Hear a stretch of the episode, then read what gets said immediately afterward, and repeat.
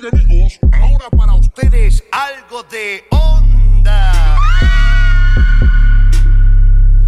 Hola y bienvenidos a Plus y Contenido Podcast. Yo soy tu host Italo Guzmán. Hoy estoy con Carlos Takuri, psicólogo y psicoterapeuta. Carlos. ¿Cómo estás? Bien, bien, muy bien. Gracias por la invitación eh, para hablar de temas importantes relacionados a la sexualidad. Sí, bueno, como te comenté, como estamos conversando antes, este, ya ha tocado este tema, ¿no? Eh, con, con diversas personas y en el podcast particularmente, bueno, con el sexólogo Pedro Rondón. Este, bueno, ustedes que están viendo este episodio ya, ya habrá salido el episodio con Emma, ¿no? Una persona trans, entonces se me hace necesario tocar el tema. Bueno, a mí me interesa mucho el tema. Yo estoy intentando aprender en todo momento, ¿no? Entonces, este. Quería tocar este tema con diversas personas del, del espectro, ¿no? Claro. Eh, con difer- diferentes opiniones, así. Entonces, este. De hecho, una persona eh, trans, si no me equivoco, estoy casi 100% seguro que es trans, este. Me comentó de empatía LGBT. Ah. Entonces ahí fue donde saqué ese dato, ¿no? Y dije, ah, mira, qué interesante. Eh, se llama Tito. ¿Ya? Si no me equivoco. Este, entonces me comentó y dije, ah, mira qué chévere. Entonces investigué y ahí, bueno, te encontré. Qué bueno, qué bueno, qué bueno que nos, nos, nos referencien Sí. porque tratamos un poquito para hablar de, de, de dónde vengo, de, de- de qué es empatía LGBT. Eh, nosotros tenemos un consultorio, ¿no? ¿Por qué? Porque nos dimos cuenta que dentro de la psicología, dentro de, lo, de los profesionales de la salud, ¿no? no se tocaba y no se abordaba el tema de la diversidad sexual, ¿no? sobre todo desde el conocimiento. ¿no? Hay muchas personas, muchos psicólogos, psicólogas, psicólogos que atienden a personas de la comunidad, personas trans, pero no tienen una formación y tratan de hacer lo mejor posible o algunas por desconocimiento también llegan a discriminar o a decir palabras, mensajes que pueden ser ofensivos para muchas personas de la comunidad, ¿no? Entonces queríamos ser ese espacio seguro y qué bueno que, que, digamos, estemos aquí hablando de ese tema porque creo que es importante, ¿no? O sea, hablar siempre de la diversidad y hablar siempre de la, de la comunidad trans, ¿no? Ahora, cuéntame un poco acerca como que tu acercamiento a lo, a lo que es la diversidad sexual, por qué te interesó ese tema inicialmente, cómo, cómo empezó. Bueno, em, yo soy psicólogo de la Universidad de San Marcos. San Marcos tiene una mm, eh, vocación por el- los problemas sociales.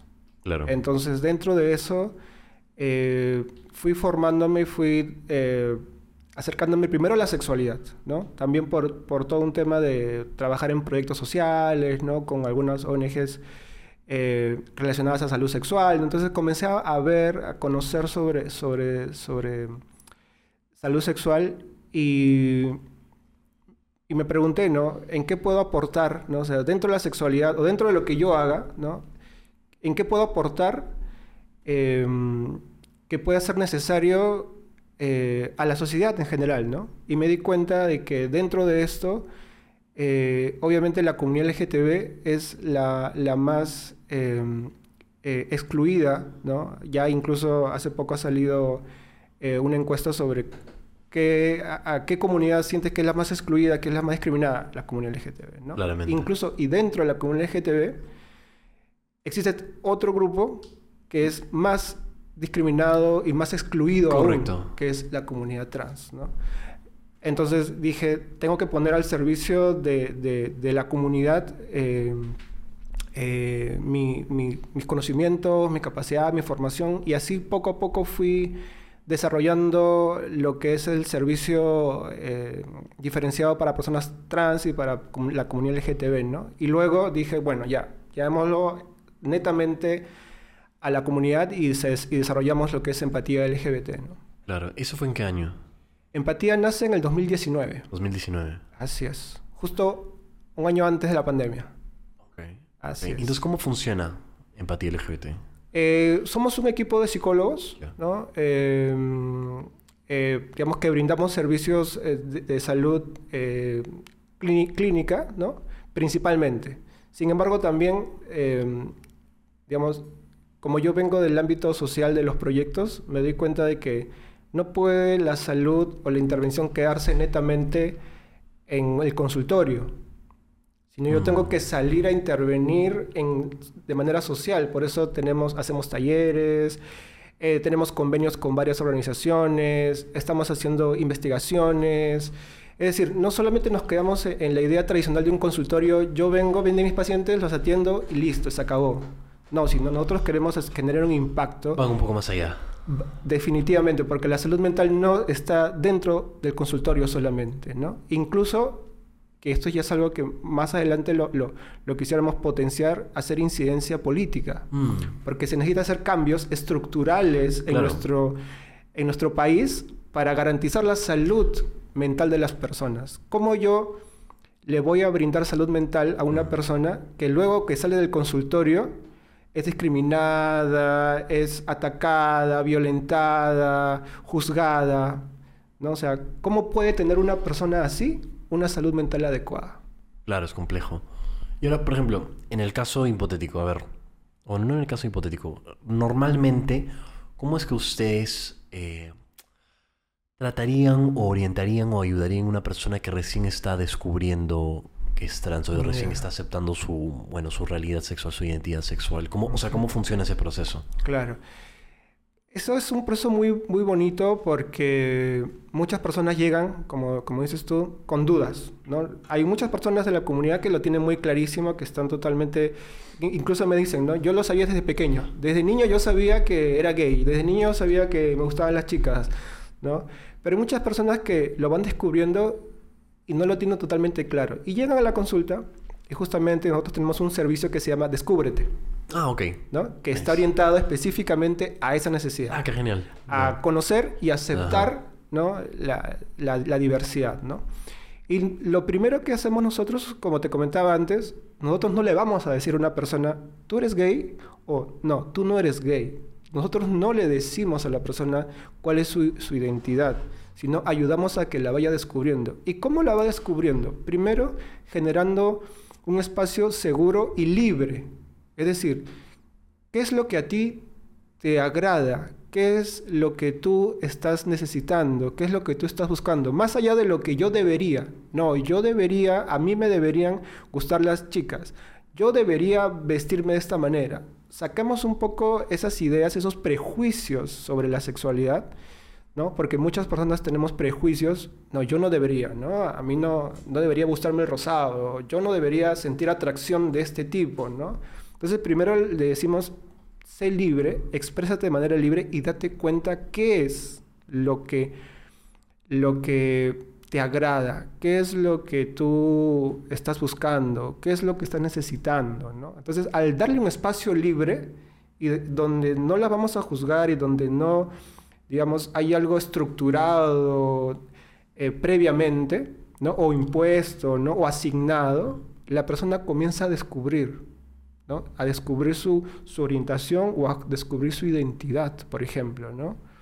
¿Y cómo es que, o sea, ayudan a que una persona determine, ya, por ejemplo, transición es lo, transición es lo más óptimo para este consultante? ¿Alguna forma que tú, ustedes orientan? Es que es exacto, ¿no? O sea, nosotros no le decimos tú debes transicionar, ¿no? Sino es un proceso que la persona va descubriendo justamente, ¿no? Le decimos, ¿no? Por ejemplo, una persona trans, una persona que está cuestionándose su identidad, ¿no? ¿Cómo te gustaría verte? Si imaginamos un espacio libre, ¿cómo te gustaría vestirte? ¿Cómo te gustaría que te llame, no? No, no sé si me gustaría que me llame, ¿no? En masculino o en femenino. ¿Te parece si probamos? Intentamos para que te des cuenta cómo te sientes, te puedo llamar en masculino si quieres, ¿no? Y lo, y lo hacemos, lo practicamos en la sesión. Y me dice, sí, me sentí cómodo. O, no, no, creo que de repente, y probamos lenguaje neutro. Ah, está bien, a ver, probemos lenguaje neutro. Y tratamos, creo que eso me va mejor, el lenguaje neutro, ¿no? Y, y, claro, esto es un proceso que, eh, es un proceso que toma tiempo. Igual, por ejemplo, ¿no? Em, ¿Te gustaría vestirte de otra manera? Tal vez, quizás. Entonces le recomendamos, le dejamos como tarea. Claro. Busca prendas que te hagan sentir mejor. Hasta que logres encontrar, o sea, nosotros no le decimos, tú deberías vestirte de esta manera. O tú No, deberías claro, no. transicionar de esta forma, ¿no? Igual, por ejemplo, mucha gente... Hay que entender que la transición, ¿no? Y esto es algo también muy, muy importante. Eh, la transición no va necesariamente de masculino a femenino, de femenino a masculino, ¿no? Eh, muchas personas trans sí lo hacen, ¿no? Es como yo fui asignado hombre al nacer y quiero transicionar hacia ser mujer, ¿no? Pero muchas personas no necesariamente hacen esa transición hacia el otro género o hacia el otro sexo. Sino, por ejemplo, no si han escuchado, y de repente sería bueno eh, plantearlo, personas de género no binario. No sé si han escuchado por ahí, y si no han escuchado, le explico. ¿Qué son las personas de género no binario? Son personas que no se identifican ni como hombres ni como mujeres. Son personas, por ejemplo, de género neutro. El lenguaje neutro, el elle, que de repente sí han escuchado por ahí, el elle, el amigue, ¿no? Son personas que no se identifican ni como hombres ni como mujeres. Pero físicamente eso que involucra, por ejemplo. Exacto, físicamente involucra lo mismo. Es decir, que su expresión de género ¿no? no es ni masculina ni femenina de repente. O es un híbrido entre lo femenino y lo masculino. Y ahora, por ejemplo, cuando hablamos sobre órganos reproductivos, N- eh, eso también es otro punto, ¿no? Eh, existen muchas personas que se sienten cómodas con sus órganos, sus órganos genitales, ¿no? ya. Pero su apariencia, por ejemplo, sí es femenina, pero se sienten cómodas este, con sus órganos genitales, ¿no? Pero que si no quieren representar ni, ni uno, o sea, ni uno ni el otro. Claro, ¿Cómo funciona eso? es que, eh, digamos, hemos sido educados y hemos sido criados y nuestra mente trabaja o es femenino o es masculino. Si tiene pene, es masculino. Si tiene vagina, es femenino. Correcto. Pero en realidad es un espectro, ¿no? Que va desde lo masculino hasta lo femenino, pasando por lo no binario, pasando por lo neutro, Correcto. pasando incluso por lo, por lo fluido. Hay personas que se identifican, por ejemplo, con género fluido. ¿Qué significa esto? Que Eso sí ubico. ¿Se, se has, se has Sí, escuchado eso? ahí tengo un conflicto. ¿Ya? Ahí realmente sí tengo un conflicto, porque no, no, no estoy seguro cuán legítimo podría ser eh, sentirte como que, no sé, mujer un día o mujer un minuto y un hombre ah, al otro otro minuto, minuto. ¿no? Como que no tienes mucho sentido en mi mente. ¿Ya? Y está perfecto que no tenga sentido en tu mente. Mm, Pero porque no tenga sentido en tu mente no significa que no sea válido. mm. ¿no? O sea, si yo hab- hablo de física cuántica contigo, quizás no entiendo, pero Correcto. porque no lo entiendas no significa que no sea válido. Y eso también es algo bien importante que como sociedad ¿no? Eh, tengamos en cuenta, porque normalmente ¿qué discriminamos? Lo diferente, lo que no conozco, ¿no? lo nuevo. Lo, lo- es una cuestión bastante humana el rechazar Lo ¿no? que no lo distinto, lo que Claro, no claro. entendemos. Sí, verdad. Y esto que dices me parece clave porque cuando hablamos de identidades trans, mucha gente no entiende. Y es válido que no entienda. Lo que no es válido es que porque no le entiende, lo, lo invalide, lo juzgue, lo quiera simplemente rechazar. ¿no? Entonces, las personas de género fluido eh, viven su, su, su identidad de esa manera, fluyendo. Y no, y no es, o sea, no pasa exactamente como dices, que en un A cada minuto- minuto no. Exacto, Correcto. Es un ¿no? ejemplo exagerado. Exacto, ¿no? O sea, es, es, van fluyendo eh, tan, también con cierta estabilidad. No, no fluyen, digamos, aleatoriamente, ¿no? Sino eh, pueden irse identificando. Ahora, nuevamente, ¿no? Seguimos pensando en el binario, ¿no? Un día me siento hombre, un día me siento mujer. Pero no necesariamente que me sienta hombre o me sienta mujer. Un día quiero vestirme de manera más masculina, ¿no? O, o quiero vestirme de tal manera y otro día me quiero vestir de otra manera, Pero entonces, en- por ejemplo, en todo caso, ¿qué es ser masculino? ¿Cómo? ¿Qué es ser masculino? Ser masculino es, una, es un concepto, es una idea En que... todo caso, ¿no sería como que asociar ciertas este, características o vestimentas a... Exacto, que- exacto. y eso de, de cierta forma no estaría también mal? Es un estereotipo, claro. Correcto. Claro. ¿Y Pero entonces estas personas sí quieren pertenecer a un estereotipo. qué personas? O sea, por ejemplo, personas que varían, o sea, varían, por, por ejemplo, género fluido, o, o en general las personas que transicionan, o sea, quieren vestirse de cierta forma, ¿verdad? Claro. Quieren actuar de cierta forma y no Exacto. están reforzando un estereotipo igual, de Es todos que modos. quieren vestirse de cierta forma que para nosotros significa masculino y femenino. Eh, Para nosotros. Claro, o sea, para las personas que no son de género ¿Tú crees que fluido. ellos no lo tienen, entienden así? No necesariamente, ¿no? Pero podrían. Podrían también, de repente, ¿no? Sí, Asumo que la mayoría también probablemente lo hace. Es- no, no- no sabría si la mayoría lo hace, pero como te digo, o sea, es, em, por ejemplo, ¿no? Em, ropa para hombre, ropa para mujer. Mm. ¿La ropa tiene género? No, Pero hay ropa para hombre y ropa para correcto, mujer. sí. O sea, ¿cómo explicas eso? Mm. Es eso, nuevamente. Es como que existe la categoría, ¿no? Si yo de repente traigo una falda rosada, te pregunto, ¿este es de hombre o es de mujer? La mayoría de personas te van a decir que es... Exacto. Entonces, existe la categoría, pero no significa que, eh, eh, digamos, eh, realmente sea ropa de mujer.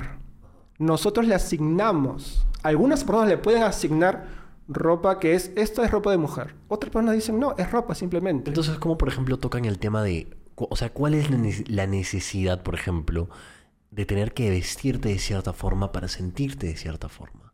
es que es... es- ¿Cómo tocan ese tema, por ejemplo? Por ejemplo, algo bien importante eh, eh, y que quizás es la base de todo es que cada persona tiene, debe expresarse como mejor se sienta, ¿no? Mm. Ya, y lo podemos llamar femenino, lo podemos llamar masculino, lo llamamos- podemos llamar neutro, lo podemos llamar, este, no sé, género fluido, lo podemos llamar, no sé, bigénero, etc. Le podemos poner el nombre que quisiera. Pero más allá del nombre, de la etiqueta que le pongamos, lo importante es que cada persona se pueda sentir cómoda con su expresión. Esa es la base, ¿no? Podemos entrar a debatir que si su expresión es masculina, su expresión es femenina, su expresión es neutra, pero más allá de eso, más allá de ponerle un nombre, lo importante es que la persona sea libre de poder expresarse, ¿no? Mm. De repente, tú me dices, mira, estás vestido masculinamente. De repente, para otra persona, no, mira, es un poco femenino su vestimenta. Son debates, porque es la percepción, es Creo que lo eso que ya lo determina cada uno, ¿no? cada persona lo puede determinar. Pero lo concreto, lo real es que yo me he visto así y esto me hace sentir cómodo. Eso es lo real y lo concreto. Que para ti sea masculino o para otra persona sea femenino, y esa es una etiqueta que le ponemos. ¿sí? Entonces, porque esto, este debate que, que tú planteas me parece bueno e interesante porque caemos en, en eso de, de- de la necesidad del género, de, de ponerle género a las cosas. ¿no? ¿Por qué? Porque como te digo nuevamente, hemos sido educados de esa manera, ¿no? Masculino, femenino. Existen dos géneros y es binario, el género es binario, ¿no? Pero nuevamente, hay que darnos cuenta que el género, primero que el género es una construcción social. No sé si hasta ahí, digamos, se, se entiende que Sí. el género es una construcción social. Y como construcción social, podemos cambiarla, ajustarla, ¿no? Como querramos. Y por ejemplo, una pregunta que me hicieron algo bien importante en una, en una charla, en una conferencia que, que dimos. ¿Cuántos géneros hay? Ya, pero alguien levantó la mano. Ya, pero entonces dime, ¿cuántos géneros hay? ¿No? Bueno, si es construido socialmente podría haber un número infinito de géneros. Exacto, tal cual. ¿no? Hay mucha gente que, que esa idea les hace mucho ruido. Una, un- o sea, hay un número infinito de géneros. No, no puedo, no, no. Solo hay dos géneros, ¿no? O ya, hay que, que haya tres. Es como, pero ¿por qué tienen que haber dos? ¿Por qué tienen que haber tres? O sea, ¿por qué esta necesidad de, de- de determinar el género de las personas? Entonces ahí entramos a un debate bastante interesante sobre el género, ¿no? Correcto. Entonces, como te digo, em, vivimos eh, creyendo que hay dos géneros solamente y tratamos de entender a las personas en eso. Ah, entonces tú eres masculino. Ah, no, entonces tienes que ser femenino. Y te hablaba de género fluido y me decías, no, me hace ruido, ¿no? Es como, no logro entender que la persona pueda fluir. Las personas fluimos, ¿no? Pero por ejemplo, esa persona... Bueno, ¿tú has tratado con personas de género fluido? Claro, claro, por supuesto. Ya, ¿y cómo funciona ese, la necesidad de, por ejemplo, pronombres? ¿Cómo funciona eso? Eh, claro, normalmente Porque hay una, también una, una cuestión eh, objetiva de, de practicidad para la comunicación, ¿no? También, claro. ¿no? Hay personas de género fluido que, se, que dicen, bueno, llámame en masculino, ¿no? O llámame en femenino o llámame en neutro, ¿no? O lo otro, llámame como el- con, con el género que tú quieras, ¿no? O sea, no es que tampoco uno tenga que adivinar, digamos, cómo la persona quiere que la llamen. ¿no? Correcto. O sea, y la persona también nos va a decir, ¿no? Y si nosotros le preguntamos, ¿no? ¿Cómo te gustaría que te llame? Llámame masculino o llámame como tú quieras. Si quieres me llamas en masculino, si quieres me llamas en femenino, ¿no? Eh, y actualmente eh, se maneja mucho eso, ¿no? Es como, ¿cuáles son tus pronombres? Pueden llamarme femenino y neutro. Cualquiera de los. Tú Pero las personas de género fluido entonces no necesariamente como que físicamente rechazan sus ge- genitales, por ejemplo. Eh, O los están llevando más por lo que es el... Por ejemplo, asumo que vestimenta, ciertas, eh, Claro. for- cierta forma de actuar Claro. o no. Algo interesante también sobre el sexo y el género es que están muy asociados. O sea, ¿por qué? Y eso es, digamos, mientras venía acá trataba de, de pensar eso porque sí es algo bien interesante como pensamos que nuestro cuerpo está separado de, de- de nuestro género, ¿no? Es como una cosa es sexo Ajá. y una cosa es género. Y efectivamente, una cosa es sexo, son cosas diferentes, pero están in- o sea, muy asociados, Claro. casi pegados, están como eh, tatuado está en nuestro cuerpo el género, ¿no? O sea, un, un pene, ¿no? Que es un órgano biológico, Ajá. ya tiene un género, Sí. que es algo social. O sea, es como que está tatuado, ¿no? Es como está asociado directamente, ¿no? Por eso eh, Pero biológicamente le pertenece a un, a un, a un hombre. A un claro, claro, a un sexo, digamos que es toda una cuestión de, de genética, de, de- de desarrollo embrionario y todo, Correcto. claro, obviamente, ¿no? Que tiene que ver con hormonas y todo eso, la cuestión biológica, ¿no? Pero tiene una cuestión simbólica también. Hay una cuestión biológica, ¿no? Es objetiva, ¿no? Esto es, ¿no? Pero hay una connotación simbólica que también tiene. Entonces, dependiendo de las personas de género fluido, pueden no tener problemas con sus genitales o pueden sí tener problemas con ellos. Porque dependiendo de cómo lo sientan, cómo se sientan con ellos, va, va a depender de, de, de eso que tú me dices, si quieren cambiarlos o no quieren cambiarlos. ¿no? Ahora, hay personas de género... O bueno, personas que no se identifican con, con ningún género. Que, por ejemplo, ¿cómo funciona eso con respecto a sus órganos reproductivos? O sea, de- que de repente no, no desean tener ni el uno ni el otro. Es... ¿Eso eh, pasa? O sea, es... De, no creo, no, creo, crees, no creo. O sea, la verdad que no he visto casos de personas que no quieran tener órganos genitales. ¿Por qué? Porque los órganos genitales nos generan placer. Sí, claro. Y el placer es también una manera de vincularnos eh, con otras personas. ¿no? Entonces, sería una persona, por ejemplo, podría ser el caso, como te digo, no, no conozco que haya habido el caso, pero podría ser una persona asexual, es decir, una persona que no siente deseo sexual, que no quiera tener genitales, ¿no? Porque, ¿Tú nunca has conocido a una persona sexual? claro que sí, Ok. Claro que sí, ¿no? Pero digamos, puede pasar de que esa persona, porque como te digo, normalmente las personas nos vinculamos también a través del placer. Entonces, una persona de género fluido o una persona de género no binario que no quiere tener genitales significa que no quiere experimentar el placer de esa manera, ¿no? ¿No? También teniendo en cuenta que todo nuestro cuerpo siente placer, pero digamos, eh, a través de los genitales se siente una manera particular y muy específica y muy intensa de placer, ¿no? Entonces, no tienen que renunciar al placer necesariamente, ¿no? Entonces, la persona va a elegir si quiere sentirse, si quiere mantener sus órganos, cambiarlos, eh, cada persona va a elegir. Y, y eso parece, es difícil de entender porque es muy amplio, ¿no? Es como, es muy libre. Y es que la sexualidad y las personas somos muy diversas, muy distintas, somos muy diferentes. Ujú. Y, y hay que entender eso, o sea, es difícil de entender, es difícil de, de procesar que las personas sean tan diferentes, tan diversas, incluso hasta eh, eh, que escapen a nuestro entendimiento, ¿no? Claro, o sea, sí, al menos en mi experiencia personal creo que obviamente con cada día voy aprendiendo más y con cada persona que yo converso aprendo más, ¿no? Pero eh, ha sido complicado para mí, por ejemplo, estos temas particulares que estamos Claro. tocando son complicados, ¿no? Este, también creo que hay cosas que pasan que...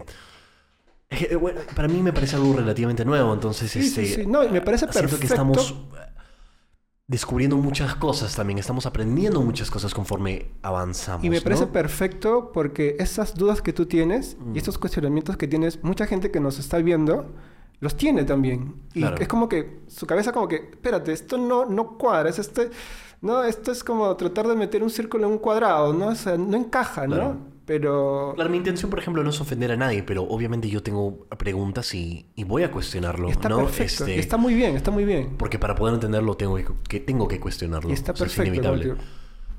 Está perfecto, ¿no? Y- y como dices tú, es, estamos descubriendo toda una realidad, porque de lo que yo te hablo, no, no te estoy hablando de supuestos, ideas, teorías, ¿no? O sea, hay gente que vive su sexualidad de esa manera, de esa forma, Ajá, ¿no? claro. Entonces lo que podemos hacer es tratar de entenderlo, o lo que se está haciendo ahora Ajá. es rechazando simplemente. Tú estás mal. Tú tienes que definir tu género. Tú no puedes estar fluyendo. No es como que no debes fluir. ¿Por qué? No lo sé, pero no debes fluir porque a mí me han enseñado que o eres masculino o eres femenino, ¿no? Pero no puedes estar fluyendo, pues. Igual creo que por, la- po- por parte de la comunidad a veces es necesario cierta empatía, paciencia, porque efectivamente, como tú y yo hemos dicho, o sea, es un proceso, no todos lo van a entender. Obviamente hay personas que sí tienen un pensamiento firme y están indispuestos a cambiarlo y lo cuestionan de forma negativa, pero creo que a veces puede haber también, este, en general que, o sea, que se cuestione se puede ver como algo malo, pero en realidad, por ejemplo, yo, yo no, Claro. yo quiero entender nada más, ¿no? Claro. Entonces puede, puedo a veces ha- hacer preguntas medias estúpidas, entre comillas, para esas personas, pero es como que yo estoy intentando entender. Claro. Entonces a veces siento, a veces siento que se requiere un poco más de paciencia, un poco más de empatía, un poco más de comprensión, o sea, es decir, no desear que todo, pum, de la nada cambie, porque efectivamente no es así, así tal cual, es un proceso, ¿no? Total, Demora. to- totalmente de acuerdo. Y justamente, como te decía también, es difícil eh, que llegue una persona que está siendo vulnerada, criticada y decirle, no, tranquila, ten paciencia, Claro. pero se tiene que hacer, Pero o se sea, tiene que se tiene que hacer, se tiene que hacer porque no hay otra forma, no hay otra manera. O sea, quisiéramos que la sociedad cambie así y entienda las cosas así, ¿no? Que seamos como Argentina, seamos así ya como, no sé, como Alemania, ¿no? Pero la realidad es que estamos en un proceso bastante complejo, ¿no? Bastante difícil eh, ahorita como país en muchos, en muchos temas, ¿no? O sea, realmente estamos regresando, digamos, cada vez, ¿no? En muchos ámbitos, no solamente en temas de sexualidad o temas de la comunidad, estamos retrocediendo en muchos temas, ¿no? O sea, Eh, ¿tú sientes que en vez de, por ejemplo, estancarnos, estamos efectivamente retos, retrocediendo? retrocediendo, retrocediendo. Porque, ¿Dónde, ¿Dónde has visto esos ejemplos? ya, por ejemplo, ¿no? Em, el Ministerio de, em, de la Mujer y Poblaciones Vulnerables, ¿no? Se ha retirado todo lo que tenga que ver con género, se ha retirado todo lo que tenga que ver con comunidad LGTBIQ+. Se, en el Congreso, ¿no? Eh, se había mm, eh, incluido dentro de los, de los crímenes de odio, eh, crímenes, digamos, que tenga, sea un agravante, que a una persona la, la maten eh, o, o la violenten por su identidad de género, su identidad sexual. Se ha retirado. O sea, ya no Ok, es... entonces efectivamente sí, hemos retrocedido. ok. Exacto, o sea, estamos haciendo contrarreformas, Ok. ¿no? Y en muchos, en muchos ámbitos, en muchos aspectos, ¿no? O sea, y, y como también te decía, y como es parte de nuestra visión de salud mental, no solamente nos quedamos dentro del consultorio, sino vemos la realidad completa, la realidad social, ¿no? Y en, en eso, eso incluye también las políticas públicas, las leyes, este, los programas sociales, etcétera, etcétera, ¿no? Entonces, eh, está habiendo retrocesos. Por ejemplo, ¿no? en muchas municipalidades se hizo un trabajo arduo para que se incluyan ordenanzas municipales contra la discriminación. ¿no? Eh, y por ejemplo, Miraflores era uno de, la- de los eh, distritos, digamos, que tenía muchas más reformas positivas y de apertura a la diversidad. Eso está cambiando. Eso se está, digamos, se está retrocediendo también en ese sentido, ¿no? Y, y, y es lo que está pasando, ¿no? Como te digo, estamos yendo atrás, ¿no? Estamos retrocediendo y no, y no desde ahora, ¿ah? ya desde hace un buen tiempo o sea, desde hace ya más o menos unos 10 años, estamos regresando, regresando y regresando hacia atrás, ¿no? Ahora, pongámonos en un caso hipotético. A ver, ¿ustedes cómo lidiarían, tú cómo lidiarías con una persona, por ejemplo, que ha decidido transicionar, pero que luego se ha arrepentido? Qué bueno que lo planteas porque mm, no conozco un caso de ese tipo. No conoces ni un No caso. conozco un caso. O sea, Pero sí, efectivamente sabes que existen. sí, existen. Son existen. varios. No sé si son varios, o sea, hay que determinar que es varios, ¿no? Este, conozco algunos casos y como te comentaba, están asociados muchas veces a grupos religiosos, ¿no? Digamos que... mm, eh, Asociados a grupos, a grupos religiosos, religiosos. ¿no? Es decir, hay personas, no sé si has escuchado sobre las terapias de conversión. Sí, claro. Ya, las terapias de conversión buscan que la persona cambie, deje de ser gay, deje de ser lesbiana, deje de ser trans, ¿no? Eh, cosa que ya en muchos países está penalizado. ¿Por qué? Porque primero que está demostrado que no funciona, es decir, no cambia la orientación o la identidad de género de una persona, y dos, le genera un daño psicológico grave. Claro. ¿Por qué? Porque comienzan a sugestionar a la persona, comienzan a asociar su deseo, su vínculo sexual con estímulos aversivos. Entonces, le están haciendo, digamos, yo puedo hacer que tú odies eh, la Coca-Cola, ¿no? Porque cada vez que te muestro Coca-Cola, ¿no? Me pasa algo negativo. Te pasa negativo. Claro, obvio, obvio, ¿no? obvio. Entonces, yo puedo hacer eso, pero ¿estaría bien que yo haga eso? No, claro que no. Entonces lo mismo pasa con las terapias de conversión. O sea, como te digo, no funcionan, uno, Ok. y dos, generan un daño psicológico fuerte a las personas. Ok. ¿no? Entonces, hay grupos que buscan, que todavía en Perú hacen terapias de conversión y hay estudios sobre terapias de conversión y todo eso, ¿no? Entonces, muchas veces estos grupos acogen a diferentes personas que están buscando ayuda. Unas de ellas pueden ser personas trans y a través de, digamos, hablarles sobre religión, sobre que debe de arrepentirse, etcétera, etcétera, eh, y, y le hacen, digamos, algún tipo de... de- de- no, no- porque no es terapia, sino le hacen este, un tratamiento psicológico, ni siquiera es un tratamiento, o sea, eh, eh, es algo que va en contra de la salud. Correcto. La persona comienza a rechazar su identidad. Entonces, efectivamente, dice, yo ya no soy trans, yo dejé de ser trans, ¿no? Pero simplemente está rechazando su Claro. identidad. No significa que, que ya no sea Que no trans, realmente no sea. sino la está rechazando, ¿no? Claro. Pero sí tienes presente que fuera de esos casos igual hay personas que sí se han arrep- arrepentido, ¿correcto? No, no tengo... No tienes presente. No tengo, no tengo información. Si, ok. si la tienen, o sea... Claro, este pasó hace poco, al menos en, en the UK, hay una clínica de conversión, una de las clínicas más grandes, ¿no? Este, hay una demanda de donde se unieron más de mil personas, porque efectivamente, obviamente, con el tiempo ha incrementado el número de personas que han querido transicionar, ¿correcto? Entonces, en 2011 habían aproximadamente como 250 Ujú. casos de personas que querían transicionar, ¿no? Para el 2021 ya habían como 5000. Ya. ¿no? El hecho es que obviamente fue una explosión. ¿no? Ahora, hay muchas personas que se han- Y de hecho cerraron la clínica porque les están dando una demanda y mil familias se han unido porque efectivamente sienten que por la demanda apresuraron cada proceso de cada paciente y estas personas se han arrepentido. Ya. Se han arrepentido de haberse transicionado. Hay varios casos, eso está en internet, lo puedes encontrar. Este, Ya. Hay varias personas que se han arrepentido. Y bueno, eso pasó en el, en el Reino Unido, ¿no? entonces. ¿no? No acá en Perú, eso sí, ahí sí en Perú me agarraste, ¿no? No tengo presente ningún caso. Claro. Pero ese es uno que definitivamente se- me hizo impactante porque dije, ok, esto efectivamente es algo que pasa, Claro. ¿no? Claro. Puede pasar. Entonces, por ejemplo, tú en un proceso así, ¿cómo te aseguras de que, de que no pase eso? Es que, como te decía, el proceso de transición es un proceso largo. Mm, ¿no? No es un proceso inmediato, ¿no? En Donde primero Claro, la claro, persona...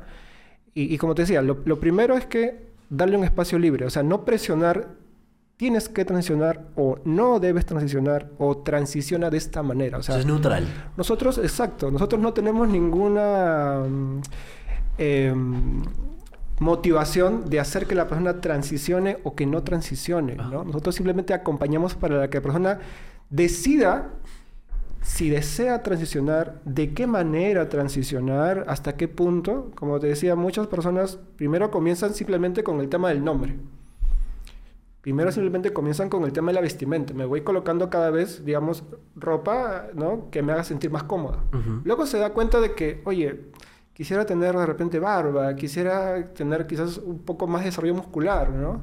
Cosa que se consigue con tratamiento hormonal. Claro. Entonces puede iniciar su tratamiento hormonal, que eso lo hace con un médico, ¿no? Con un, con un, con un endocrinólogo Claro. que normalmente nos, nos pide eh, una- un informe psicológico, Ajá. digamos, para simplemente conocer el estado de salud de la persona. Claro, no claro, para que nosotros, porque eso nosotros no hacemos, digamos, no hacemos eh, un informe que diga efectivamente es Es- trans. claro, no hay forma. Lo que podemos poner es la persona, ¿no? Digamos, eh, nos expresa que se identifica como persona trans, su comportamiento evidencia que realmente es consistente. Correcto. ¿no?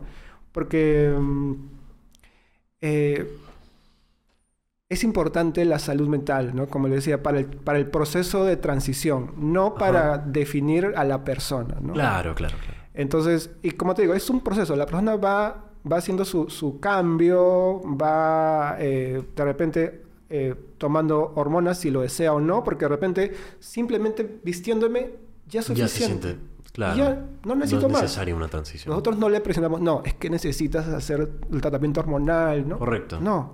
Luego de repente dice, me gustaría. Entonces, perfecto, haces tu ¿En algún tratamiento momento hormonal. has tratado con una persona que ha tenido esta duda, que de repente ha pensado, a lo mejor necesito transi- transicionar, y a lo largo de la terapia se dio cuenta que no, no es necesario? Em, eh, sobre todo el, el tratamiento hormonal, ¿no? Porque, digamos, las personas son conscientes de que hacer cambios a nivel hormonal, hacerse una operación, por ejemplo, una mastectomía, ¿no? O una esquirectomía, ¿no? Que es el retiro, digamos, de los testículos, es un cambio irreversible, ¿no? Son conscientes de eso, ¿no? Entonces no lo toman a la ligera. O sea, es curioso que las personas piensen que una persona puede tomar esas decisiones a la ligera, ¿no?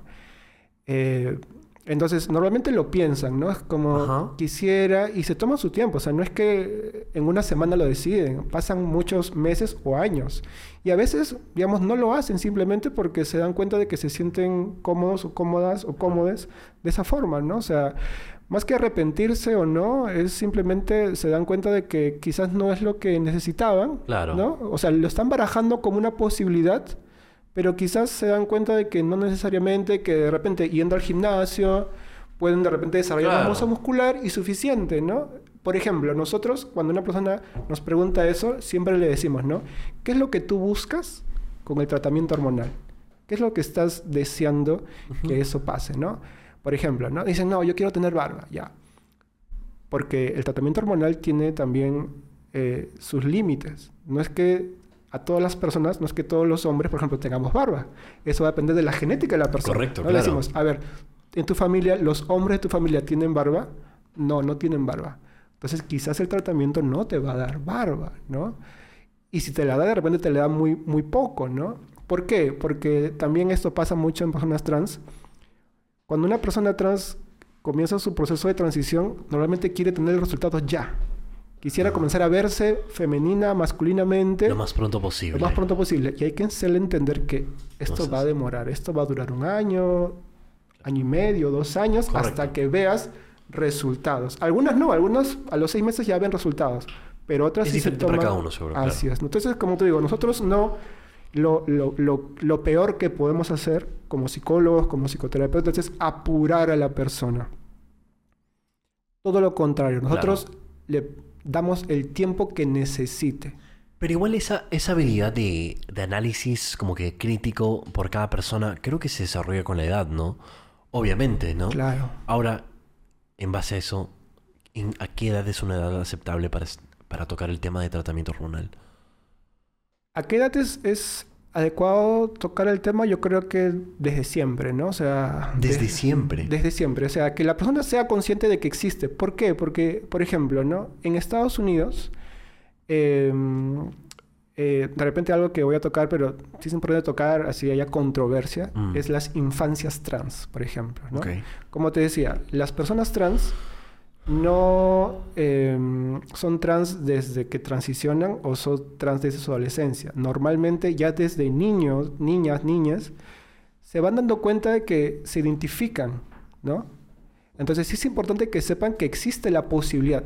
Ojo, también hay, aquí hay un tema legal, ¿no? Una persona menor de 18 años necesita el consentimiento de sus padres para hacerse cualquier tipo de tratamiento, ¿no? O sea, no es porque le digamos, hasta el tratamiento, el, el- el chico de 10 años va a ir a la clínica y la clínica lo va a operar así, ¿no? O sea, también porque hay mucho miedo, ¿no? cuando se habla de estos temas hay miedo, ¿no? Es como que, ¿y si lo usan? ¿Y si luego, este, no sé, quieren operarse de, de esta manera, ¿no? O sea, Bueno, a mí me da miedo.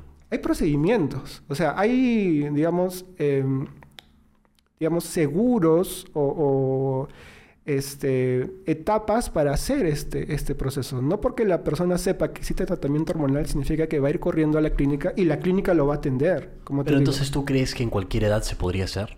No, no, no. Se podría hacer la, la terapia. Pero eso es lo que hemos No, hablado. no, o sea- no. Lo que te digo es que conozcan del tema. O sea, sepan Ah, que Ya, existe. ahora yo estoy hablando de otro tema. ¿A qué edad crees que sería Ya. adecuado evaluar terap- este, En la- tratamiento hormonal? En la adolescencia. En la adolescencia. Ok. ¿Y por ¿a qué- por qué- edad por qué te explico, ¿Qué rango no? de edades exactamente? Puede ser eh, 12, 13 años. 12, 13. ¿Por qué? ¿Por qué te explico? Te explico por qué. Porque en la adolescencia se da la diferenciación física, ¿no? El crecimiento de, de- de- Claro. de los huesos, sobre todo porque una de lo- las cosas más difíciles de, quizás cambiar es el desarrollo óseo. Eso no se puede cambiar, ¿no? Eh, lo demás es más sencillo o, o- o, digamos, es posible, ¿no? El- el- la distribución de la grasa, Claro, formas. todo eso, ¿no? Pero Correcto. la estructura ósea no se puede cambiar. ¿Y dónde se comienza el proceso de diferenciación ósea, si, si queremos hablarlo, ¿no? En la adolescencia. Ajá.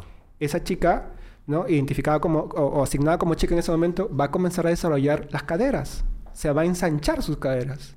Esa, esa persona con hormonas, con, con testosterona, lo que va a hacer es ensanchar los hombros.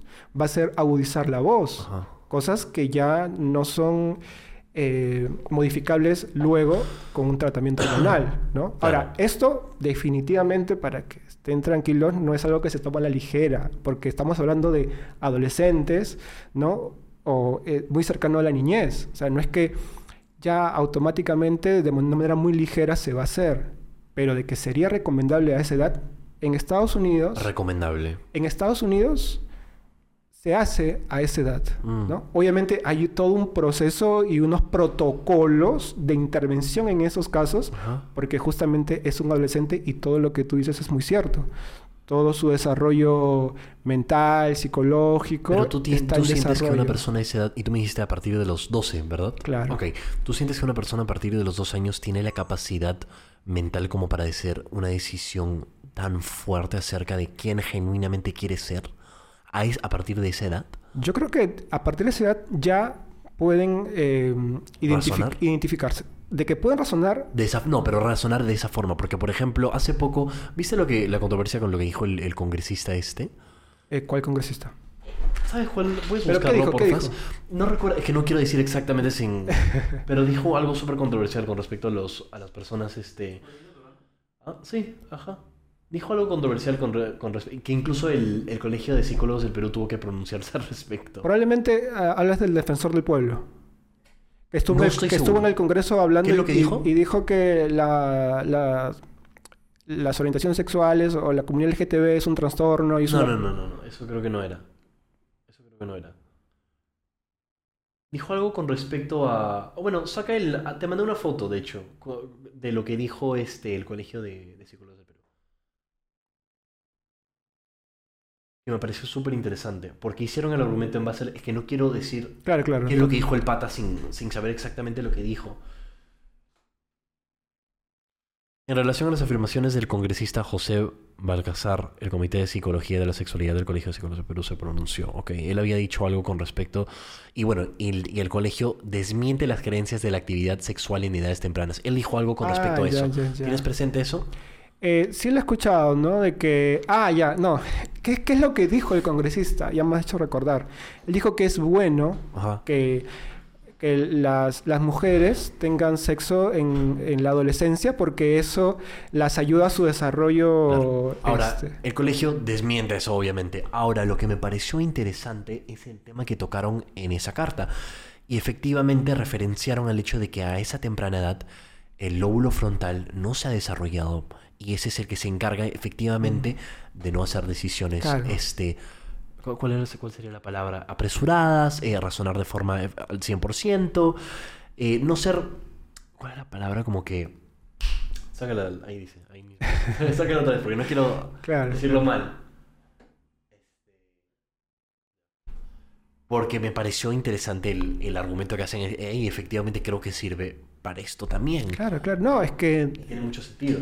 Claro, como, este, como te dije, este es un tema controversial, eh, pero quería mencionarlo porque Claro. es importante hablarlo, ¿no? O sea, esto... Claro, eh, o y- sea, y, por eso me parece interesante, pero me genera ruido Claro, eso de, claro. de, por ejemplo, dejar que un adolescente, tal cual como tú has dicho, alre- alrededor de los 12 años decía algo tan...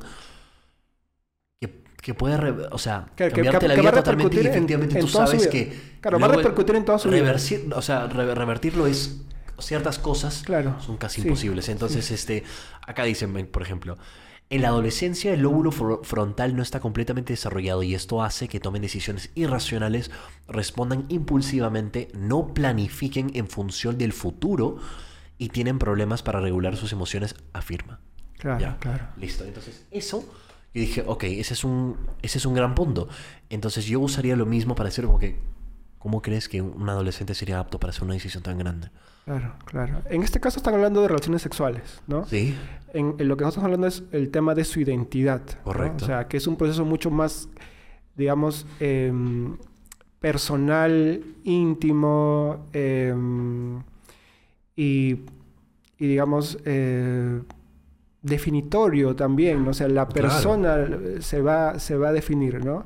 Ahora, como te digo, nuevamente, yo lo quería plantear porque creo que es importante hablar de este Mm. tema, eh, pero hay que tener justamente todos los, los cuidados teniendo en cuenta esto, justamente, que es un adolescente que puede simplemente estar en un proceso de exploración, pero...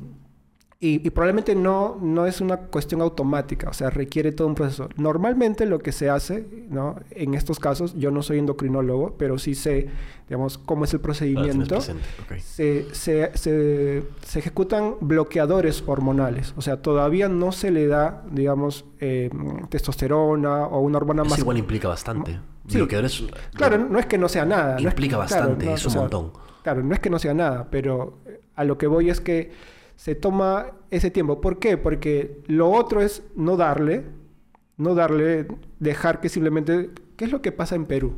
O sea, en Perú hablar de niñez trans es... Ni siquiera hablar de adultos trans ya Claro, es- ni ya siquiera es- se puede, ya claro. entonces, Ajá. este, ¿no? Pero sí te lo comento porque, digamos, dentro del tema es algo que se que tiene que comenzar a Claro. hablar y, y, en fin.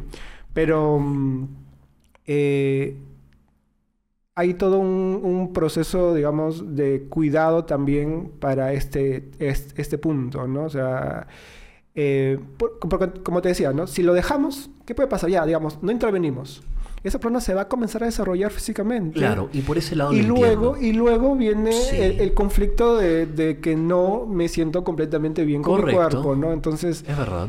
Entonces ese es el, el tema, ¿no? Es una decisión difícil, es una decisión difícil. ¿no? O sea, acá en Perú no estamos preparados para... para Tener eh, esa conversación. para tener esa conversación y para hacer esa intervención, ¿no? Claro. Porque, digamos, yo como psicólogo puedo evaluar a una persona, a un adolescente y, y- efectivamente comprobar que es una persona trans.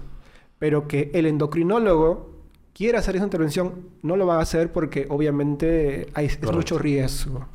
¿No? Entonces, en Perú no se va a hacer porque no hay la espe- especialización del tema. ¿no? En otros países, te digo, Estados Unidos, en Sí. Europa, ¿no? Ya se maneja mucho mejor ese tema porque eh, hay un- mucho más avance al Claro. respecto. Pero ahí efectivamente es donde está mi conflicto, porque tal cual como, hemos conversa- como hemos conversado, hay casos de personas que se arrepienten, entonces se complica, ¿no? Entonces, y, que- al menos por mi parte, yo sí tengo una opinión bien firme ahí, es que no estoy a favor de que a esa edad se pueda aplicar eso, ¿no? Creo que estoy a favor de que obviamente haya un proceso y- psicológico y no y se evalúe Claro. y se converse, porque con justa razón se debe de conversar. Este, pero de poder ya aplicar eso, o sea, creo que como es algo nuevo ni siquiera tenemos presente los efectos a largo plazo que pueden tener, porque estoy seguro que no, los efectos a largo plazo que puede tener un tratamiento hormonal, bloquear la pubertad de personas, o sea, ¿acaso tienen presente? ¿Acaso lo tienen presente? ¿Y tú crees que no? Me parece que no, porque no lo sabemos a largo plazo, como es algo tan nuevo, a largo plazo no lo sabemos. Ya. O O, sea, al menos no al 100%, porque efectivamente es algo que recién estamos conociendo. eso, eso también recién eh, no es tan reciente. No, claro, súper, súper reciente O sea, no lo es. o sea, te digo que, nuevamente, los médicos, los psicólogos, o sea, todo personal de salud sabe, eh, digamos, que necesita eh, intervenir de la manera más adecuada porque de tener eh, algún error, de generar alguna negligencia, pues hay, digamos, este, implicaciones legales fuertes, Claro. ¿no? Entonces, no, no, se los, no se toma de una manera ligera, ¿no? Y esto creo que es importante eh, entenderlo. Y sobre todo, eh, lo más importante para intervención, para cualquier intervención, es la evidencia que tengamos sobre el tema. Entonces, normalmente nosotros eh, nos, nos eh, guiamos por organizaciones internacionales que hacen estudios no solamente en un país, sino lo hacen en muchos países Correcto. en donde recogen mucha información, analizan casos, hacen seguimiento Ajá. a diferentes casos y evalúan. Efectivamente, esto es perjudicial para la salud. Ajá. O esto tendría que cambiarse porque hay un efecto secundario negativo, ¿no? Claro. O efectivamente esto no genera ningún tipo de problema. Mm. Eso son, eso nosotros como consultorio no tenemos la capacidad logística y económica para hacer un estudios internacionales de comparación. Correcto. Eso lo hace la OMS, que tiene el, el poder, la capacidad. Claro. Y ustedes toman en cuenta lo que ellos hacen. Exacto. Nosotros Correcto. revisamos eso porque eso se va actualizando año a año. Claro, pero entonces, en base a eso, ustedes tienen presente como verdad absoluta que efectivamente bloquear la pubertad o hacer un tratamiento hormonal a tan temprana edad no tiene ninguna implicancia en, en su futuro, o sea, como que ningún tipo de efecto eh, con la salud. Bueno, las verdades absolutas no existen. Mm. Uno, ¿no? Entonces sería imposible que tengamos eso como Claro, verdad claro. absoluta, ¿no? Pero sí, nuevamente, como te digo, Mm. hay evidencia que muestra, ¿no? Que eh, la intervención a temprana edad en personas trans ayuda a que su proceso de transición sea mucho mejor. Ah, eso, obvio, claro. Ya, ahora, ¿hasta qué, ¿hasta qué edad, de qué manera? Digamos, eh, lamentablemente no, no estamos en esa realidad como para poder decirlo específicamente, ¿no? Ni siquiera lo, lo hemos contemplado porque estamos muy lejos de llegar a ese punto, ¿no? O sea, eh, sí, personalmente he trabajado con, con muchos padres porque esta preocupación que tú tienes, este, Ítalo. Ítalo, eh, te aseguro que los padres tampoco, este, es como que, ah, ¿quieres bloquear tus hormonas? Ah, sí, anda, ve, bloquea tus hormonas. No, claro que no o sea, así, hay que también ser un poco conscientes de, de- de- de que es así, ¿no? Entonces, estoy seguro que los padres toman muy en cuenta eso, Claro. ¿no? Eh, hay padres que ni siquiera quieren que sus hijos se corten el cabello, eh, que se pongan un arete, que se hagan un tatuaje. Entonces, digamos, que esto sea un problema de salud pública, que de pronto todos los padres y todas las clínicas comiencen a bloquear las hormonas de todos los niños, es, digamos, una, eh, digamos, es una idea, digamos, muy, muy descabellada, ¿no? Y creo que como todo padre va a buscar lo mejor, va, va a evaluar bien de qué manera, ¿no? Como digo, yo he atendido a, muchos, a muchas familias, muchos padres y muchas personas trans adolescentes, ¿no? Te digo de 15, 16, 14 años y que me han buscado a mí los papás. ¿Por qué? Porque justamente sus hijos, digamos, se han sentado y le han dicho, papá, yo no me siento mujer. Claro, muchos están sufriendo, hombre", claro, ¿no? claro, claro. Y los papás, en muchos casos, tratando de ayudar, nos han buscado y hemos tratado de hacer... Y claro, esto no ha implicado en ningún momento porque el papá también, su primero me dice, no, o sea, pero no, tratamiento hormonal no. Y yo le digo, no, no puede hacerlo, a me- eh, o sea, primero porque ustedes como padres legalmente son sus Claro. tutores, ¿no? Así que tranquilidad también por ese tema, ¿no? O sea. Todo lo que se vaya a hacer, ustedes lo van a autorizar. ¿no? Entonces ahí se quedan más tranquilos, ¿no? Igual estoy seguro que eh, lamentablemente pocos endocrinólogos, conozco algunos endocrinólogos especializados en temas de identidad de género, pero muy pocos son especialistas en esos temas. Entonces también todavía, como te digo, en Perú estamos muy lejos. ¿no? Claro, esa viabilidad no es tan... Estamos muy claro, no es tan lejos. acá. Y cada paso ítalo que se va a hacer, te lo aseguro que se va a hacer con la evidencia del caso, porque no nos queremos arriesgar. O sea, creo que ningún profesional de la salud se va a arriesgar a hacer algo que, que, que luego pueda ser demandado. O sea, y si se arriesga, Ahí es donde discrepo igual, porque o sea, si se arriesga, le va, va, Pero va a eso me refiero, claro. Ahí es donde discrepo porque efectivamente lo he visto pasar, lo hemos visto pasar, como el caso que te acabo de hacer del Reino Unido. O sea, efectivamente Mira. pasó eso. Y cuando tienes una explosión así, a veces se apresuran las cosas. Claro, como te digo, yo no tengo la información de, de que me indicas, ¿no? Quisiera revisarla. ¿Te gustaría que lo, que lo, que lo ponga? Sí, por favor, sería, a ver, ¿Lo, lo puedes buscar? Te creo que te mandé el link. sí, sería bueno revisar esa información Sí, porque, no, sí, es eh, eh, o sea, en internet hay mucha información, hay mucha información, falsa también. ¿no? Claro. O, o tendenciosa, Sí, ¿no? a veces mal, este, mal transmitida. Sin embargo, acá esto, es- esto es algo que, o sea, es una demanda que hubo, efectivamente, sí hay. Claro. Se unieron mil familias a la demanda porque efectivamente pasó esto. O- ojo. Y los estudios demuestran que efectivamente por la explosión que hubo, ¿no? Este, Claro. los, o sea, por ejemplo, Por ejemplo, ¿cómo- me, me- me parece curioso que hay una explosión de, Mm. de personas trans, ¿no? O sea, Mm. es curioso porque no... No, No, explosión de personas buscando ya hacerla, porque obviamente... Pero por eso, es, es raro también que pase eso, ¿no? Mm. O sea, porque, digamos, los, No, no, eso no, eso no. los, los procesos pasan, digamos, con cierta regularidad, ¿no? No es que de pronto el, el número de, de personas que buscan transicionar se triplica, ¿no? Se- o sea, tampoco pasa eso. Puede aumentar, ¿no? Porque, digamos, todo aumenta, ¿no? O sea, el número de personas que existen aumenta por una cuestión simplemente estadística se aumenta, ¿no? Por ejemplo, ahora el día de la marcha del orgullo que fue el, el primero de julio, es la cantidad de personas asistentes, o sea, superó al anterior, al año pasado, y el año pasado superó al anterior, y, y es que cada vez, digamos, felizmente hay más personas que se están sumando, hay más personas, porque no solo marchan, no solo marchan personas de la comunidad, Mm. sino también marchan organizaciones, instituciones, personas aliadas, ¿no? Y es- esta marcha ha sido, pero Claro. no sé si ha visto la- las imágenes de la marcha, Sí. es una cosa, pero enorme, ¿no? O sea, De hecho, ahí también tengo unos, unas cosas interesantes para ver, conversar cuéntame, después. cuéntame. Pero eh, bueno, igual para, para, para que lo tengas presente, la compañía se llama Tavistock. Ya. T-A-V-I-S-S-T-O-C-K. Este. ¿qué medio, qué medio comparte esa, esa noticia? Hay un montón. Lo, lo buscas, te van a aparecer Ya. 5, Ojo- 7, ojo, un montón de también, como te digo, eh, como siempre le digo a las personas, no me crean a mí. No crean nada de lo que estoy diciendo. No crean nada de lo que estoy diciendo. No me crean, absolutamente, no me crean. Busquen información y busquen de fuentes confiables, ¿no? Correcto. Realmente. No, claro. ¿Qué fuente sugiero yo? OMS. Mm. ¿Qué fuente sugiero yo? APA, que es la Asociación Psicológica Americana o la Asociación Psiquiátrica Americana. Son fuentes. Eso son las organizaciones que tienen mayor prestigio en el mundo Definitivamente. sobre salud. Totalmente. Busquen la información ahí, ¿no?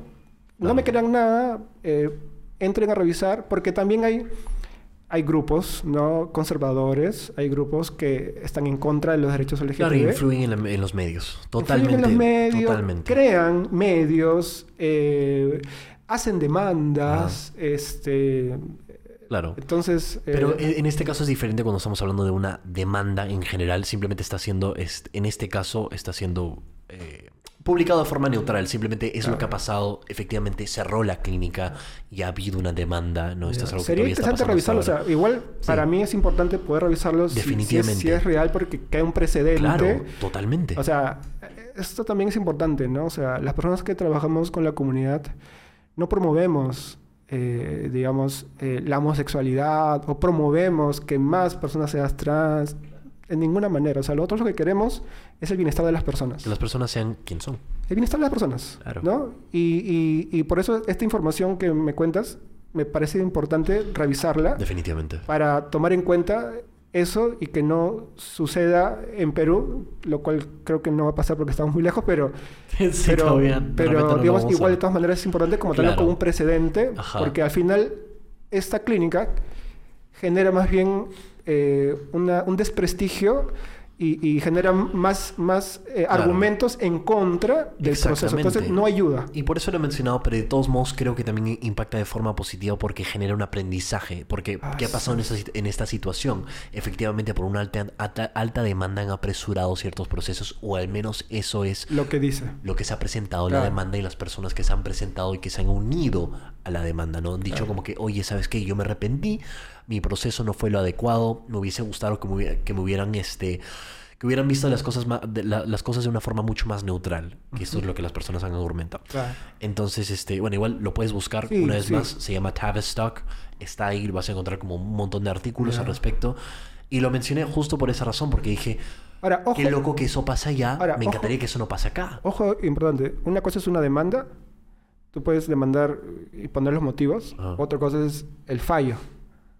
¿El qué? El fallo, o sea, Ah. en lo que determina realmente cómo, cómo va a terminar la demanda, ¿no? O sea, me gustaría Claro, no, saber eso, porque de repente el, el resultado es, mira, no, las evidencias que, que- Claro. que tienes no son suficientes. Exacto. Y al final simplemente fue, digamos, una acción, ¿no? Para perjudicar a la clínica Claro. porque hay grupos de poder que no quieren que- Correcto.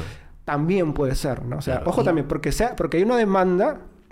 No, quiere decir que sea cierto al 100%. Exacto. Claro, te entiendo Te totalmente. digo porque se usan mucho las demandas, se usa mucho el tema legal para trabar las cosas. Claro. ¿no? Para, para trabar las cosas. o sea, Correcto. Y tal cual como tú has dicho, es un proceso, aún no ha, ha habido un resultado. Un resultado. Pero de todos modos no me gustaría este agarrar a decir como que, oye, la experiencia que han tenido estas personas es falsa y no ha pasado. Ah, no, tampoco, Entonces lo no, presento simplemente de la forma más neutral posible que digo como que, oye, esto podría ser algo que podría también pasar acá. Claro, si es que si fuera cierto. Si es que, claro, si es que fuera cierto. Claro, hay que tener en cuenta también eso. O sea, por eso te decía que la información hay que tomarla bien y tratar de, de entenderla para, para usarla de manera correcta, ¿no? Es como que Claro. hay una demanda, hay que esperar a ver qué, en qué termina esa demanda, ¿no? Totalmente. Totalmente.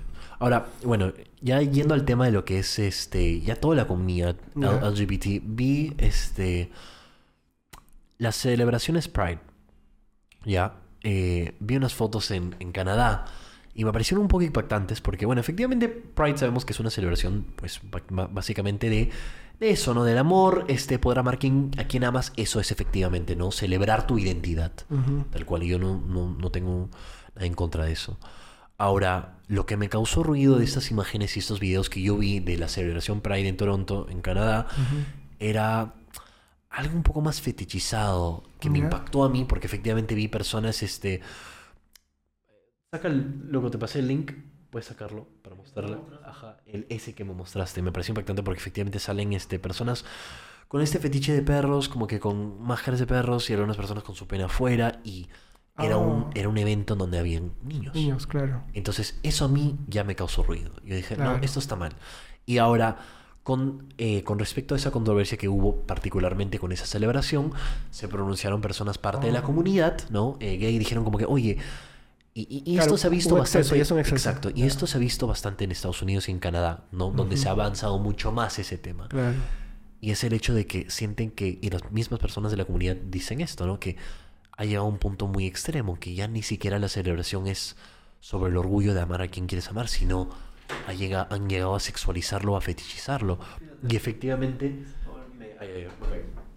Y efectivamente me, me impactó porque dije, wow, o sea, a mí no me gustaría eh, que, por ejemplo, mi hijo tenga que ver eso. ¿no? Claro. Eh, claro. Bueno, te- acá te quiero mostrar este... Porque... O sea, a ver, vamos, eh, que haya excesos, eh, o sea, que las personas LGTB puedan tener excesos. A ver, a ver, vamos a revisarlo. Ahí te lo paso. Claro. Claro, que las personas LGTB puedan tener excesos es posible, ¿no? O sea, son personas, ¿no? Personas, Definitivamente. o sea, hay personas hetero que tienen excesos también, También. ¿no? Eh, También. Digamos. También, también, eh, también. Eh, a ver, bueno, no, no estoy viendo bien. Bueno, estoy viendo que están vestidos como de. No sé si ahí viste, pasa justo un pata con su pena afuera. No, no, no, no lo vi bien. A ver, no sé, sería bueno. A ver, De repente te lo puedo marcar un poco. Ah, ya, ya, ya, Ya. ya. A ver, a ver, a ver. ¿Lo viste? Espérate, estoy tratando de verlo. Voy a intentar proyectar eso en, en el podcast, gente, para que, para que lo chequen también. No, no ah, ya lo vi, ya lo vi, ya lo vi. Estamos en minuto... Sí, Ok. ya lo vi, ya lo vi. Ya, Ya lo ok. vi. Eso para mí impactante. Y ese no ha sido el único video ni, ni evidencia que se ha presentado de ese tipo de cosas diferentes. Este, incluso ha habido fotos y videos de otras celebraciones Pride, no necesariamente en, en Toronto, Canadá, sino en otras donde también se han presentado ciertas cosas. Este, gente calata, ¿no? Este, y donde se supone que es una celebración de solo niños. Entonces, eso me causó ruido y me pareció tan impactante que hasta personas de la misma comunidad se han pronunciado, han dicho como que, gente, creo que lo estamos llevando por el lado incorrecto. Y yo también siento eso. Claro, como nuevamente, ¿no? O sea, de que pueden haber excesos en, en todo espacio, en toda actividad. Hay personas que, Claro. que digamos, no eh, llevan las cosas a, un punto extremo o, simplemente que van en contra de lo que... em, el objetivo del, del- evento, ¿no? Sin embargo, también, em, eh, si bien la marcha, o sea, la marcha del orgullo tiene, o sea, tiene muchas aristas, ¿no?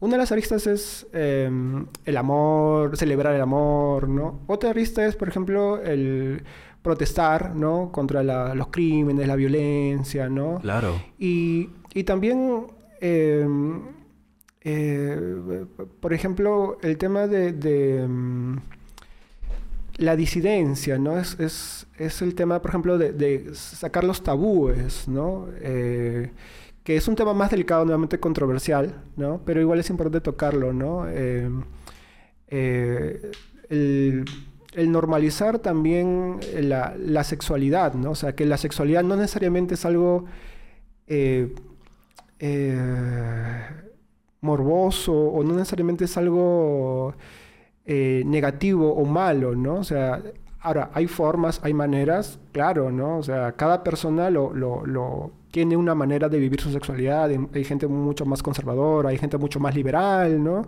Cada persona es libre de vivir su sexualidad, pero, pero eh, también hay que respetar cómo viven las otras personas su sexualidad, ¿no? Entonces creo que, como te digo, es un tema controversial, hasta qué punto, digamos, eh, eh, mostrar nuestro cuerpo puede ser una ofensa y hasta qué punto puede ser libertad. Eso es un punto, una línea bastante delgada. pero creo que es ofensivo, delgada. especialmente cuando ya es una celebración, obviamente, para la... fa- para, o sea, se supone que es family friendly, ¿no? Que es donde efectivamente van a haber niños Sí. y yo, ponte de repente con mi hijo, pues no me gustaría que exponga a mi hijo a eso en ese Sí, momento, ¿no? sí. Porque, pues no, simplemente no.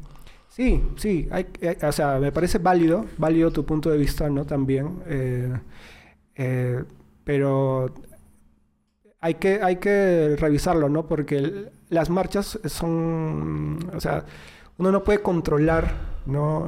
O sea, hay tanta gente, ¿no? O sea, eh, se- a veces se escapa, ¿no? O sea, y, en, y en toda movilización grande a veces no, este, no se puede controlar, Es ¿no? verdad. Pero sí sería interesante poder revisarlo, o sea, como te digo, ver hasta qué punto ya es un exceso, hasta qué punto es, es válido y hasta qué punto ya no, ¿no? Creo, Creo que, que llega a ser un exceso ya cuando personas de, las misma, de la misma comunidad dicen como que, oye, gente, ¿qué están haciendo? Esto es un exceso. Claro. Ahí es donde yo creo que es un exceso. Sí, sí, sí, o sea, también, ¿no? O sea, y, pero igual me gustaría resaltar, o sea, estoy de acuerdo, pero me gustaría resaltar también que muchas veces la sexualidad heterosexual no, no se, digamos, no nos genera tanto mm, impacto, ¿no? Es como, mm, digamos, que en la, en la novela salgan una pareja besándose. Pero no necesariamente vas a exponer a tu niño de 5 años a eso, ¿verdad? no, no, pero digo, en la televisión, ¿no? O sea, Claro. o sea, todos hemos visto novelas en nuestras Sí, claro. casas, ¿no? Y hemos visto escenas de sexo Sí. en las novelas, en- Sí. pero y no he visto a nadie escandalizándose. No digo que esté bien, no digo que esté bien, Claro. pero digo, no vi a nadie escandalizándose por eso. Pero Pero, sí he si fuera al revés, si fuera al revés, si fueran una pareja eh, de dos chicos o de dos chicas, Ajá. si salta es como, oye, se están besando. ¿Cómo le pueden mostrar esto a mis hijos, a dos personas del mismo sexo besándose, ¿no? O sea, Creo que es diferente. Creo que es diferente porque tú acá estás hablando sobre un contenido que una persona podría consumir. Por ejemplo, un niño puede buscarlo también. Claro. Ahora, un padre no necesariamente va a estar a favor de que su niño de 5 años esté viendo porno, ¿verdad? Por supuesto, Ahora, la diferencia acá es algo que está pasando y efectivamente también hay fotos de, eh, de, de- de personas de la, del movimiento Pride Ya. con el fetiche este de, de perro y bueno, algunos con sus genitales Claro, expuestos, con- con cadenas y haciendo que los niños los agarren. Eso, por ejemplo, ya, eso es un contacto directo ya con, con un niño. Eso está mal. Y obviamente van a escandalizar eso, porque si alguien, si, incluso si una persona hetero haría eso con, con mi hijo, pues lo voy a escandalizar. Claro, bueno, porque estoy totalmente en contra. Ahora, ojo también, ¿no? O sea, hay que, creo que es importante usar las palabras adecuadamente. O sea, no lo está haciendo con tu hijo. Mm. O sea, no lo está haciendo con tu hijo, ¿no? O sea, Si está incorporando a mi hijo al- a la, o sea, a lo que estás... ¿quién, si está, estás- quién está incorporando al hijo? Por ejemplo, vi una foto este, y de hecho también hay un video de, de estas personas, como te acabo de explicar, este, en este fetiche de perro. Ajá. Igual todo bien si es esto fetiche, claro, no, no tiene nada de malo, ¿no? Pero creo que cuando agarras y, y haces que un niño te agarre del- de, la correa y estás con tus geni- genitales expuestos, pues Claro, sí, sí. Claro, obviamente, obviamente también, o sea, la, comunidad. LGTB eh, no, digamos, no son los buenos y las, las personas heteras son los malos, tampoco. no, ¿no? hay ni un lado bueno ni un lado malo, o solo sea, que creo que en cada grupo hay- hay, personas que llevan las cosas a un O sea, extremo. hay, hay personas de la comunidad que, que- que, digamos, eh, pueden eh, transgredir los límites de otras personas, por supuesto, ¿no? O sea, por supuesto, totalmente, ¿no? O sea, pero creo que, nuevamente, y, y hay que condenar cualquier tipo de, de- de abuso, eh, eh, violencia, de donde venga, ¿no? Pero sí noto que se pone mucho énfasis y hay como que una, digamos, eh, algunos excesos están permitidos y otros, y otros sí, no. sí es, es un escándalo y, y la presidenta debe de pronunciarse y- y, digamos... Claro. Por y- ese lado no estoy de acuerdo. O sea, no estoy de acuerdo con los dobles estándares. así, ¿no? sí. Pero, pero igual, una vez más, como el ejemplo que te acabo de poner, o sea, es totalmente comprensible. Y el ruido que me causa, por ejemplo, es cuando personas también de la comunidad agarran y dicen, pero, ay, pero solo están expresando tal cosa. Y es como que, no, Claro. creo que estás llegando a un extremo. Claro. Creo que no hay forma de defender eso. Al menos para mí. Sí, o sea, es, sí, o sea, hay, digamos, eh, efectivamente es un exceso, ¿no? Es un exceso que, como, como el caso anterior, genera más bien argumentos en contra, ¿no? Claro. Entonces, creo que sí es importante, y a veces eso no es comprendido por, por todas las personas de la comunidad, que es importante eh, cuidar este tipo de expresiones, manifestaciones para que nos, no darle pie a otras personas para usar eso, digamos, Exacto. porque lamentablemente, quizás acá no lo estás haciendo, pero podemos usar eso para decir, ya ves, la marcha del orgullo no debe darse. Es un, Exacto. porque son enfermos, porque te muestro este video y entonces, y acá hay evidencia de que esto es así. Exacto. Y se generaliza. Entonces, lamentablemente pasa y hay que, y, y, digamos, cualquier grupo que busca, digamos, visibilizar un tema, creo que necesita cuidar la manera como lo hace para no darle más argumentos a otras personas de, en contra, ¿no? Entonces, y este tipo de cosas lamentablemente generan eso, ¿no? Eso es exactamente lo que yo pienso. Cuando yo vi eso dije, gente, como que me parece que la- las personas de la comunidad deberían de pronunciarse al respecto y decir como que, Claro. oye, chicos, esto está mal genuinamente porque luego, obviamente lo van a hacer en, en- en tu contra y personas que piensan totalmente distinto van a agarrar y van a decir y generalizar tal cual como tú has dicho, oye, es. ves, están haciendo esto, por eso no deberían de hacerlo como que... Y, no. Claro. Y obviamente toda la comunidad no es así.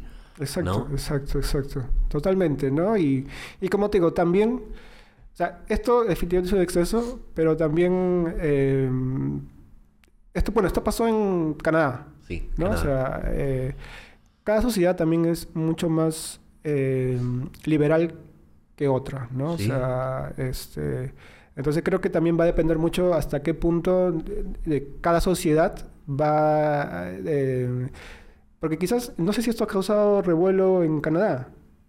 Ese ha sido, bueno, al menos apareció un montón en TikTok, la gente en Estados Unidos también lo ha visto, ¿no?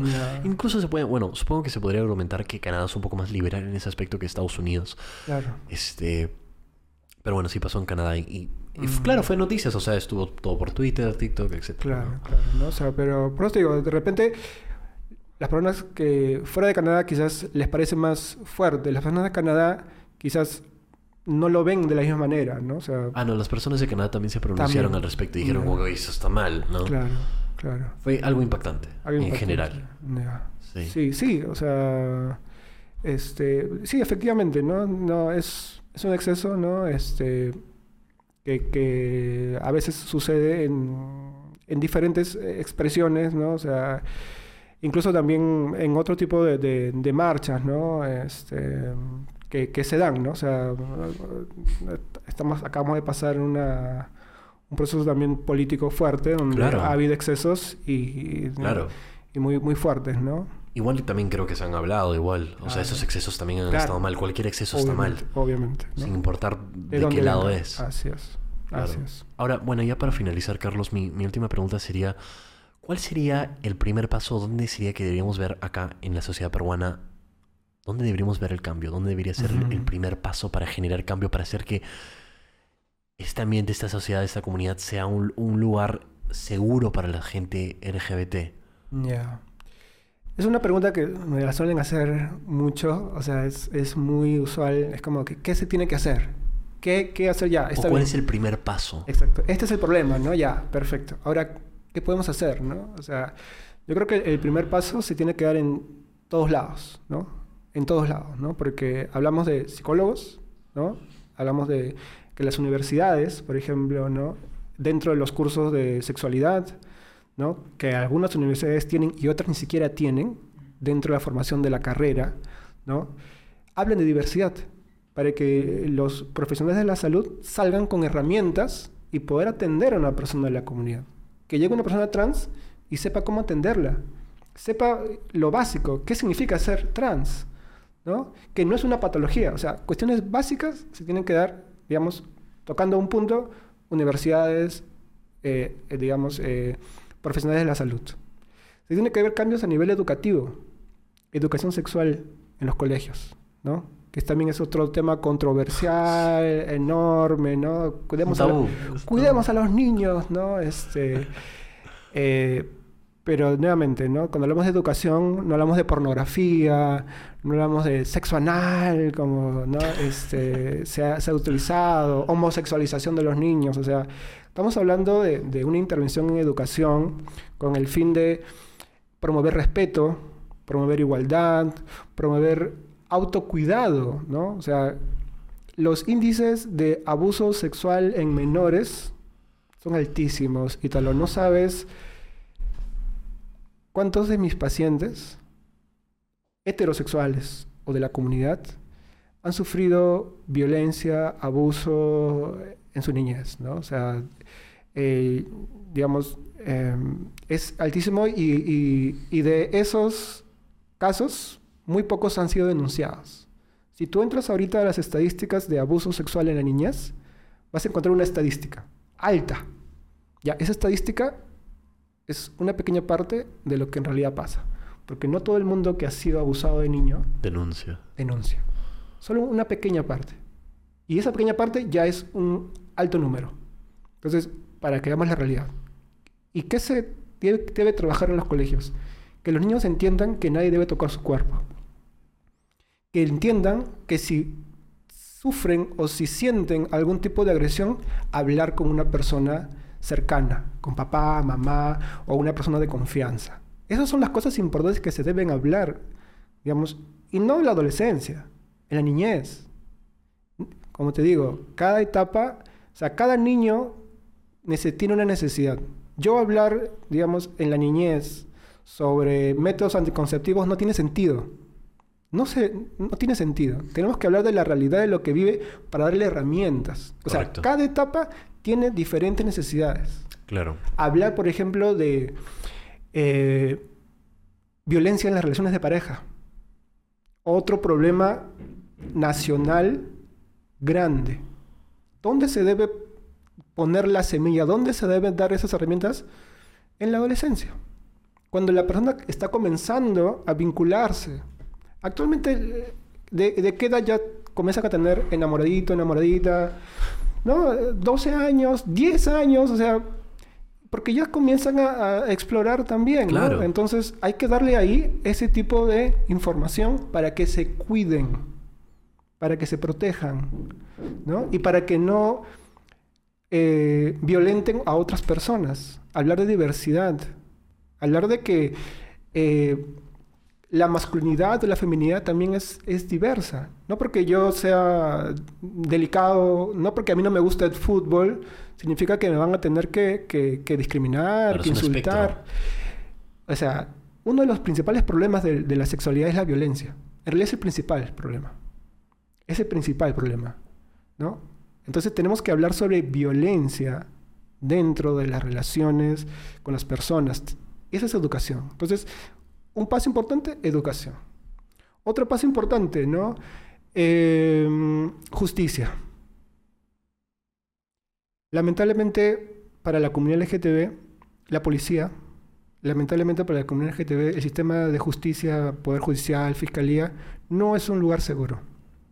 Es minimizada, es eh, invisibilizada, es violentada. O sea, las personas que deberían cuidarte, protegerte, son las que te violentan. Hablo de policía, hay infinidad de casos, infinidad de casos, ¿no? Incluso hay un caso emblemático que, eh, digamos, fue, hizo la denuncia contra el Estado y ganó en la Corte Interamericana. Porque el Estado como tal, hablamos de policía, hablamos de fiscalía, hablamos de poder judicial, no reconoció la violencia y más bien violentó a la persona. Es una persona trans, ¿no? Entonces, tenemos que hacer eso. Cambio a nivel leyes, ¿no? Ley de identidad. Que para yo cambiar mi nombre y mi DNI, yo no tengo que hacer una denuncia, una demanda. Porque eso implica tiempo, implica dinero, implica todo un proceso engorroso.